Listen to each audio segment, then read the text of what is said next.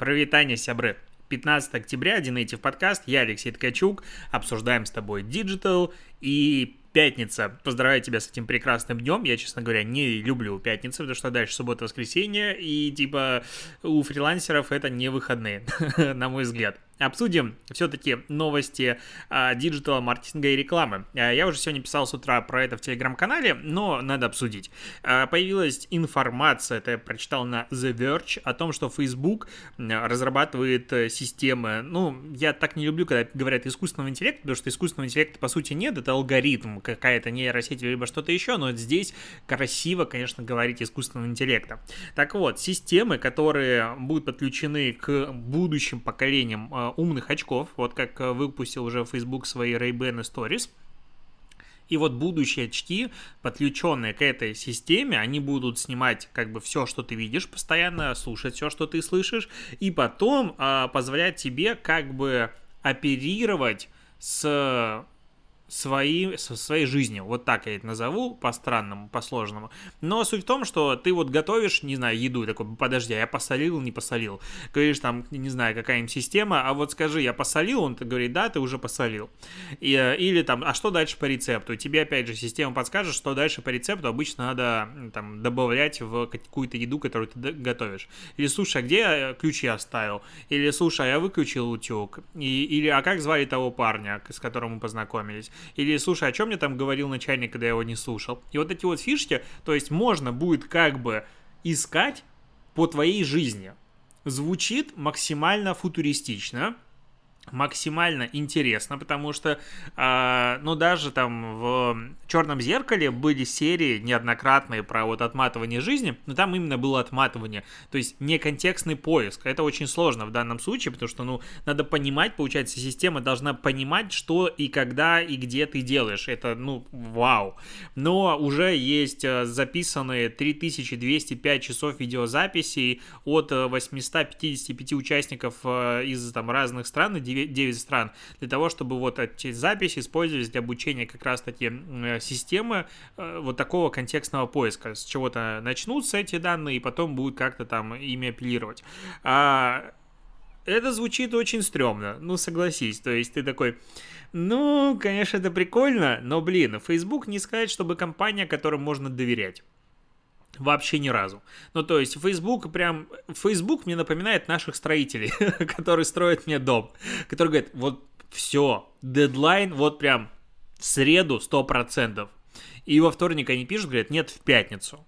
И вот так происходит каждый раз с каждым проектом, с каждой задачей, которую они делают. То есть никогда не бывает вовремя. Я, в принципе, уже с одной стороны устал, с другой стороны привык, ну и бесит. И вот Facebook такой же. Типа, нет, мы не используем ваши личные данные через три года. Не, ну мы как? Мы использовали, но не прям так сильно. И вот это вот происходит регулярно, и сказать, что отдать корпорации, которая постоянно косячат с личными данными, приватностью, вот эти вот все, всю всю свою жизнь в руки, ну, не хочется. С другой стороны, э, это мы тоже обсуждали в комментариях э, у меня в телеграм-канале, есть различные заболевания, связанные с памятью, с мозгом, э, условно Альцгеймер и прочие не самые прикольные вещи, и вот в данном случае очки, которые будут понимать твою жизнь и имеют возможность тебе что-то подсказывать, а, как, знаешь, такая сиделка, которая видит твоими глазами, это очень крутая вещь, очень перспективная. То есть, если подумать, это действительно может быть прорывом. Речь не идет о том, что там в следующем году Facebook это выкатит. Это пока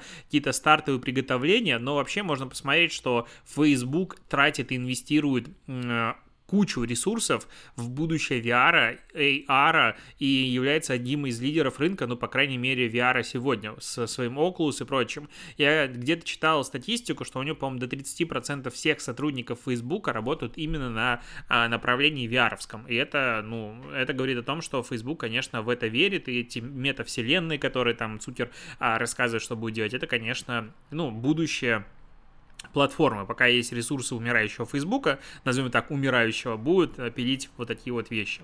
А, и к следующей интересной новости, тоже поговорим про соцсеть. я, я не знаю, как это спокойно говорить. Короче, депутаты а, разработали законопроект об отключении не соцсетей, а рекомендательных систем в соцсетях и сервисах. Это вот э, одним из, это сейчас пока один из первых законопроектов, которые планируют рассмотреть в Госдуме нового созыва. Я, конечно же, говорю про Россию, а, о том, что а давайте мы как бы сделаем э, рекоменда... ну, вот эти алгоритмы более прозрачными, скажем так, и дадим возможность юзерам их отключить. И речь идет не только про соцсети, а в принципе про алгоритм рекомендаций, типа условный кинопоиск, Spotify и прочие ребята, там тоже есть алгоритмы. И вот это вот про все.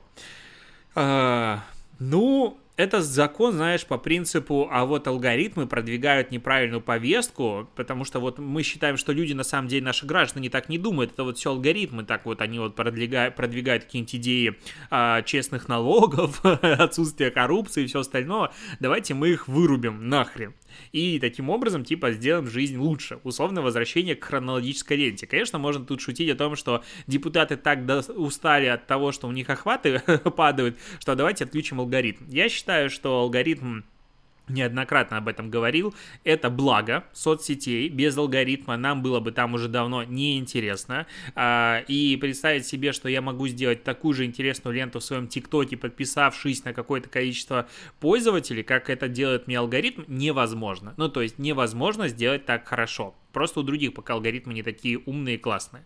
А, и отключение алгоритма, ну, вообще не благо. Ну, то есть, возможно, какая-то его прозрачность, но, опять же, в каком формате компания должна отчитываться перед государством о том, что этот алгоритм работает вот таким образом или, или другим. Во-первых, они могут врать. Всю статистику, ну, никто не может проверить, никто не может сделать нормальный аудит. Вот, ну, либо ты пускаешь самые недры, и там какие-то сторонние институты будут этим заниматься, ну, come on, кому это надо? А, кому это надо из компании и как здесь оставить э, тайну коммерческую самой работы алгоритма. Очень непонятно. Короче, закон, как обычно, хотят что-то там принять, рассмотреть и все остальное. Технически, на мой взгляд, он не сказать, чтобы реализуемый. А, к новостям, которые, ну вот могу сказать, что э, а, про Apple я и воспользовался этой новостью. Короче, прочитал на VC, что Apple продлила до октября 2022 года программу замены AirPods Pro, а, в которых потрескивает звук. А прикол в том, что я купил прошки, ну, относительно на старте продаж, насколько помню, ну, короче, вот давно, типа полтора, там, два года назад, а, может, даже не на старте, ну, короче, я их купил, а, все было прекрасно, я кайфовал от этих наушников, качество звука, понятное дело, не идеальное, и, допустим, бас и, в принципе, звук у аналогичных наушников от Huawei мне нравилось больше, но они постоянно падали, теряли соединение, все остальное, и в этом плане техника Apple, конечно, обеспечивает очень комфортное существование. Но э, этим летом они начали у меня трещать. То есть ты, я бегал, а ты бежишь, и на каждом вот этом стуке ногой о землю у тебя просто такое потрескивание в ухо от шумодава. Отключаешь шумодав, все нормально, но без шумодава эти наушники не живут нормально. То есть те режимы, которые есть, некомфортно.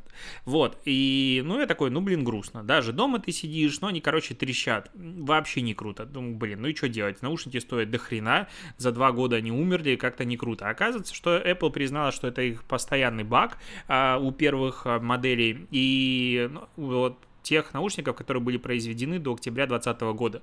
И их можно просто поменять. И что ты думаешь? Я вчера поехал на сервис, отдал наушники, говорит, да, проблем постоянно, сейчас проверим, если что, поменяем. Поэтому, если вдруг у тебя AirPods Pro, которые вот имеют такое свойство, то смело иди в авторизированный сервис и меняй. Все нормально. А теперь к новостям соцсетей продолжим их обсуждать. Твиттер начал тестировать показ рекламы в ответах на твиты. А, между реплаями, потому что ответы на твиты звучит как-то странно, реплаи, то есть есть твит, оригинально к нему что-то люди отвечают, и вот между ними будет реклама всплывать. И что здесь интересно, что Твиттер в данном случае говорит, ну это же как бы твое пространство, твой твит, соответственно, мы приходим показывать рекламу у тебя в твите, поэтому юзеры смогут воз- получить возможность подключать либо отключать такую рекламу, и плюс компания будет делиться частью рекламных доходов с автором твита, то есть такая монетизация приходит в классическом роде в э, обычную соцсеть, потому что, ну вот, на мой взгляд, классические соцсети, типа ВК, Facebook, Instagram, Twitter, Одноклассники. Вот, ну, как бы там LinkedIn. Обычные соцсети, и вот здесь это один из таких прецедентов, по сути. Пока это все тестируется, они будут смотреть на метрики, как люди вообще на это реагируют, будет это им интересно, не будет им это интересно, будет, возможно, меньше люди а, комментировать что-то в реплаях, но э, вообще как бы Twitter пытается себя все-таки монетизировать, потому что у них проблемы вот именно с рекламной выручкой все-таки а, есть. Что еще так, обсуждаем следующую новость по поводу Delivery Club. А, вообще, подписки на любые сервисы становятся как бы нормой, и у, если у тебя нет никакой подписки, ну, типа, что с тобой не так? И вот Delivery Club начал тестировать подписку, вроде как они ее проверили о том, что ее нет, и вообще такого мы не делали, но скрины реально есть. А, подписка Delivery Pro называется, с бесплатной доставкой из ресторанов и магазинов, персональные промокоды на еду и а, написано, что с такой подпиской ты можешь сэкономить 5000 рублей в месяц на бесплатной доставке и 500 рублей на промокоды со скидкой. Возможно, они что-то перепутали, но первый месяц бесплатно, а далее 2000 в месяц. 2000 в месяц за то, чтобы у тебя была бесплатная доставка а, ну, я так скажу, я достаточно часто заказываю еду, э, ну, там, самокаты, э, Яндекс.Лавка, в принципе, типа, просто из ресторанов что-то, ну, просто регулярно, да, я действительно заказываю. А, там есть всегда проблема с тем, что тебе просто вся еда в какой-то момент надоедает, и заказывать просто нечего, ты такой, блин, а что заказать? И сидишь час тупишь, не знаешь, что я хочу кнопку формата а, случайный выбор и так тыкать, тыкать, чтобы не найти, по, пока не найдешь что-то, что тебя интересует. Но пока такого нет. Но, а, ну, доставка иногда бывает платной. Не часто, иногда. Обычно это какие-нибудь типа Макдональдса. Но, в принципе, дороже там 200 рублей доставка бывает, ну, по моему опыту, прям крайне редко. Я обычно не, не заказываю ничего, потому что, ну, как бы, немножечко до хрена это уже стоит. Тут подписка стоит 2000, и ты можешь сэкономить 5 косарей на бесплатной доставке. Сколько же тогда должна стоить бесплатная, ну, сколько ты должен заказывать и сколько должна стоить доставка, чтобы э, это все дело отбить просто, ну, на мой взгляд, это какая-то нереальная цена, нереальная стоимость, и очень странно, э, что такое, в принципе, может появиться, скажем так, на свет. Э, одноклассники обновили дизайн мобильного приложения и добавили туда единую кнопку для публикаций. Ну, стало как бы похоже на все остальное. Ну, не знаю. Как бы дизайн у одноклассников, он особенный, ты его сразу узнаешь, потому что он такой, как бы, странная наследственность у него есть. А, ну, он стал более чистым, наверное, так назовем. Ну, окей, сделали дизайн, молодцы. А, кроме того, LinkedIn перестал работать в Китае из-за того, что на него местные власти работают. Из этой новости мы узнаем с тобой, что LinkedIn, оказывается, в Китае до сих пор работал. Вау, удивительно. Я думал, честно говоря, что там уже все давно а, западное заблокировано, и ничего уже, в принципе, не работает, ну, вообще никогда. Оказывается, они вот не, до недавнего времени работали, но on Сейчас э, Microsoft это свернул, они выкатывают там какой-то сайт по поиску работы InJobs, ну, чтобы заменить вот этот потерянный рынок. А, там не будет самой функции соцсети, будет возможность, не будет возможности делиться публикациями, но будет как бы анкеты, вакансии и все остальное. Ну, вот как бы китайский рынок не самый а, приятный для соцсетей. Главное, чтобы Россия не пошла по этому пути. Вот очень этого все-таки не хочется, хотя предпосылки, конечно же, есть.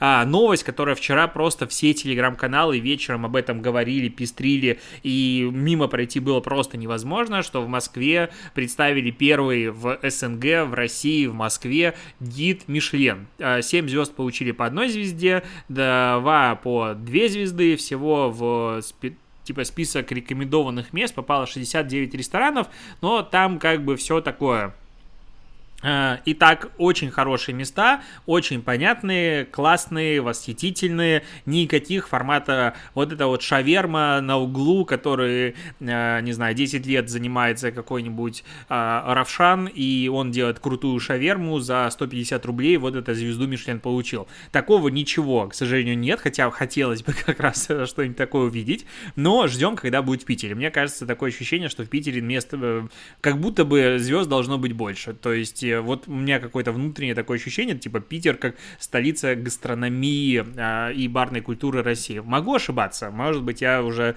э, прирос корнями к городу и топлю за своих. Может оказаться, конечно же, и так. А теперь две новости про поисковые системы. С одной стороны, у нас есть Google, который говорит следующее, а, что теперь не будет у нас второй страницы Google. Он удаляет вторую страницу Google на а, смартфонах и не будет, а, будет, короче, бесконечно лента. Листай, пока не надоест тебе листать. Вот так вот, листай, листай, бесконечно лента. Кстати, ну это в целом, ну, логично, а, почему на мобильных устройствах, когда ты листаешь, не будет такой истории. А, просто удивительно, что до сих пор у нас были страницы. Конечно же, есть куча мимасов про вторую страницу Гугла, на которой просто вообще не существует жизни, но как бы, окей, Google делает такую мини-революцию у себя с точки зрения интерфейса. А с другой стороны, у нас есть Яндекс, который запускает или уже тестирует, запустил, как назвать, ну, подборки курсов то есть ты ищешь, допустим, курсы по SMM, и он тебе, так, кстати, вот зайду на Яндекс, посмотрю, может у меня он тоже что-нибудь под, выдаст и подаст.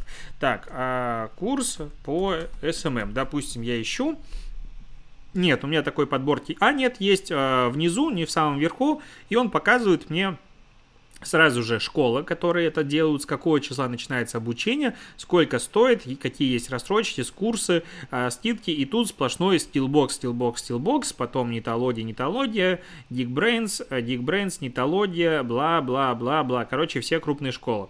А, и вот он делает такую как бы удобную для пользователя подборку курсов.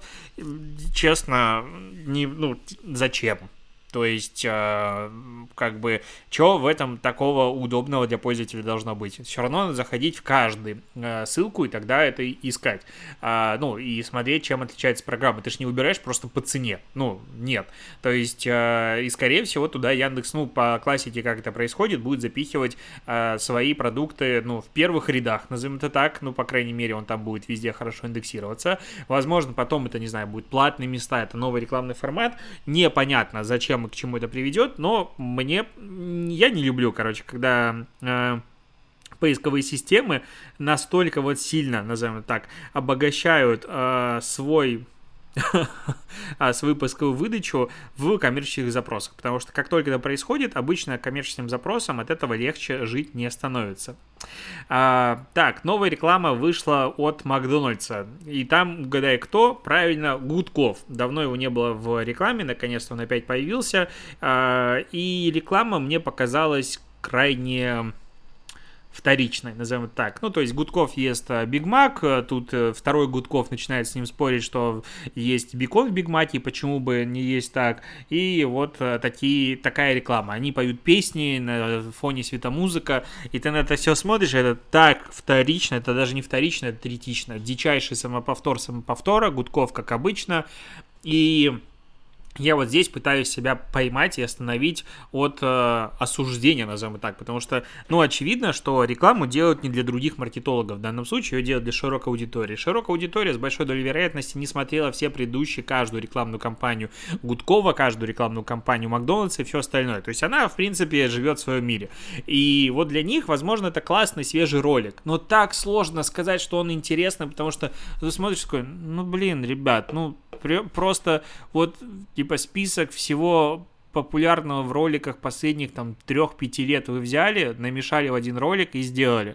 Ну, опять же, скорее всего, это снобизм маркетолога, который просто хочет, а давайте что-нибудь новое, смелое, интересное покажите мне, пожалуйста. А для аудитории вполне, вполне себе норм. И опять же, реклама, я считаю, что должна быть эффективна именно в первую очередь для аудитории, а не нравится это маркетологу, который запускает, или какому-нибудь подкастеру-блогеру, который обсуждает. Это все абсолютно адекватно. Но мне она не нравится, о чем я как бы подчеркиваю и говорю. А по поводу того, что не нравится. Опять же, вчера мы начали обсуждать с тобой новость о том, что Билайн э, сделал ребрендинг и начал писаться с маленькой буквы. Это просто кошмар, опять же, повторюсь, для любого пиарщика-маркетолога, потому что все будут писать Билайн все равно с маленькой буквы, будут приходить и говорить, напишите Билайн с большой буквы, наоборот, будут писать в начале предложения Билайн с большой буквы, будет приходить Билайн говорить, напишите с маленькой буквы, потому что мы такие, вот наш такой логотип и все дела, и теперь слоган называется «На твоей стороне». И вся компания построена на том, что Билайн, он тебя понимает таким, какой ты есть, и вот, да, ты можешь посидеть в пробке и послушать какой-нибудь стрим, потому что жена не понимает, а мы тебя принимаем таким, какой ты есть.